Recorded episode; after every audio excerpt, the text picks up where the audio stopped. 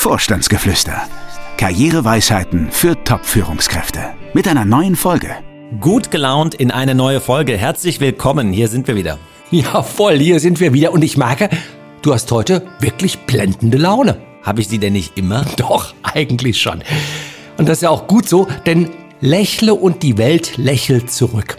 So oder so ähnlich habe ich das mal auf einem Abreißkalender gelesen. Dass du Abreißkalender liest. Naja, also äh, ja, ich habe in der Tat in der, in der Küche habe ich so einen Abreißkalender hängen und ähm, das ist ganz schön. Da reist man dann jeden Tag, also äh, stimmt nicht ganz, ich vergesse es oft, aber am Wochenende reist man dann auch die letzten vier, fünf Tage noch ab und da stehen immer solche äh, Weisheiten drauf, ja. Hm, jetzt weiß ich auch, woher der Schluss unseres Podcasts wird. Nein, nein, nein, nein, nein. Also da sind wir ja nicht ganz so flach wie äh, auf meinem Abreißkalender. Aber bevor es jetzt hier äh, ganz peinlich wird, äh, äh Fabian, drück mal den Jingle-Knopf hier und ich gucke gerade hier nochmal äh, nach meinem Tee. Er ist Coach, erfolgreicher Autor und seit mehr als 20 Jahren berät er Topmanager. Jetzt gibt Dr. Daniel Detambell im Gespräch mit Fabian Hannen Einblick in Themen und Trends auf Führungsebene. Sie hören Vorstandsgeflüster. Karriereweisheiten für Top-Führungskräfte. So, Alter ist ja durchaus ein Thema für Top-Manager. Das klang ja immer mal wieder an, gerade in der beruflichen Neuorientierung. Ähm, würdest du sagen, dass es da sowas wie eine Schallmauer gibt? Ja, also, oder nein, also ich weiß gar nicht. Also die verschiebt sich zumindest. Ich weiß noch früher, ähm, so ab 50, das war schwierig. Also früher heißt, als ich in dem Job hier so angefangen habe, so ab 50 war es schwierig, weil das war so die Zeit, da fing man dann an, ähm, ja, Managerinnen und Manager mit, mit 55, 56 in den Vorruhestand zu verabschieden und da war 50 äh, das heutige 60 vielleicht. Mittlerweile ist das etwas anders geworden. Heute, wir wissen, wir müssen oder dürfen finde es ja eher ein, ein Dürfen, äh, bis 67, 68, vielleicht sogar bis 70 arbeiten. Also damit hat sich ein bisschen was verschoben, aber es ist schon richtig, Alter ist nach wie vor ein Thema.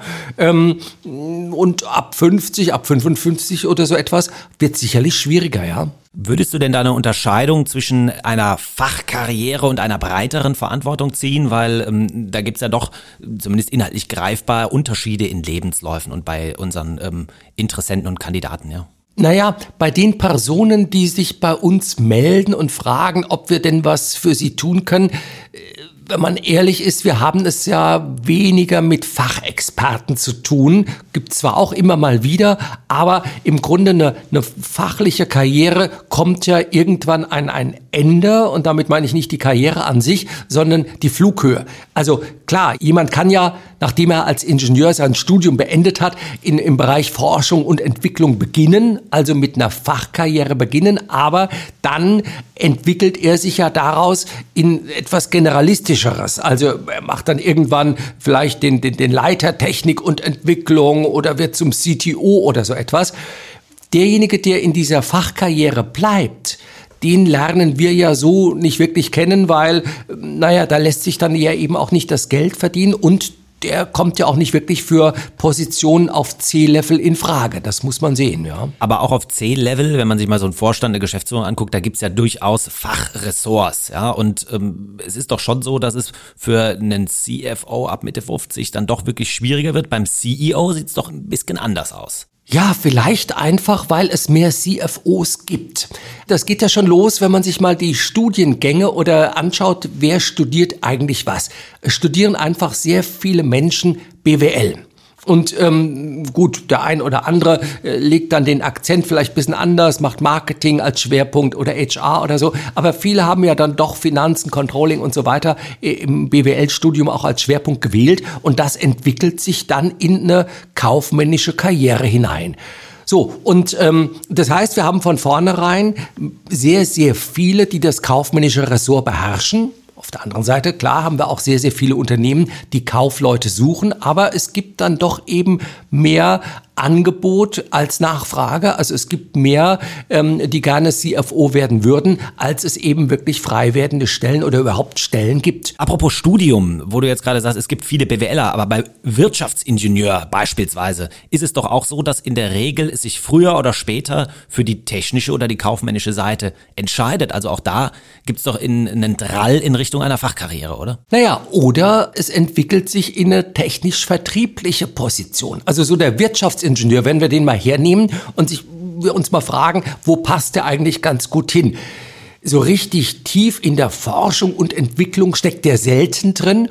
Und ähm, naja, rein sich zu lösen von der Technik hin ins Kaufmännische oder ins Vertriebliche macht auch wenig Sinn. Also das ist oft so eine Karriere, die läuft auf eine Vertriebsposition hinaus, auf C-Level in einem Unternehmen, wo es dann darum geht, erklärungsbedürftige Produkte zu verkaufen. Also wenn der Kunde im Grunde einen Ingenieur oder einen Wirtschaftsingenieur erwartet, weil nur mit dem kann er auf Augenhöhe da reden, dann hat es natürlich jemand im Vertrieb schwer, der nur in Anführungsstrichen einen BWL-Hintergrund hinter sich hat. Aber das Ziel vieler Manager, gleich ähm, welcher Studienhintergrund, ist ja dann doch eine Gesamtverantwortung zu übernehmen. Siehst du dabei dann entsprechend also auch Hürden, ja? Ja, es gibt Studiengänge oder es gibt auch berufliche Entwicklungen. Wenn man die einschlägt, verhindert man eigentlich, dass das am Ende auf eine Gesamtverantwortung rausläuft. Nur als Beispiel. Jemand fängt an mit einem Jurastudium und äh, beendet es auch wie wahrscheinlich ist es, dass ein Jurist, also jemand, der dann vielleicht in einem Unternehmen im HR-Bereich oder im Legal-Bereich oder sowas landet und anfängt, ähm, dass der irgendwann als CEO dieses Unternehmens die Gesamtverantwortung übernimmt? Sehr, sehr unwahrscheinlich. Es gibt andere Bereiche oder andere Studiengänge, da ist das ähnlich. Also wer heute BWL meinetwegen studiert mit Schwerpunkt HR, mit Personalarbeit als äh, Kern- und äh, Dreh- und Angelpunkt der Überlegungen, naja, wird ein HR-Mann, also wer wirklich im, im Personalwesen beginnt, wird der irgendwann mal die Gesamtverantwortung für ein Unternehmen haben? Nein, auch das ist eher unwahrscheinlich.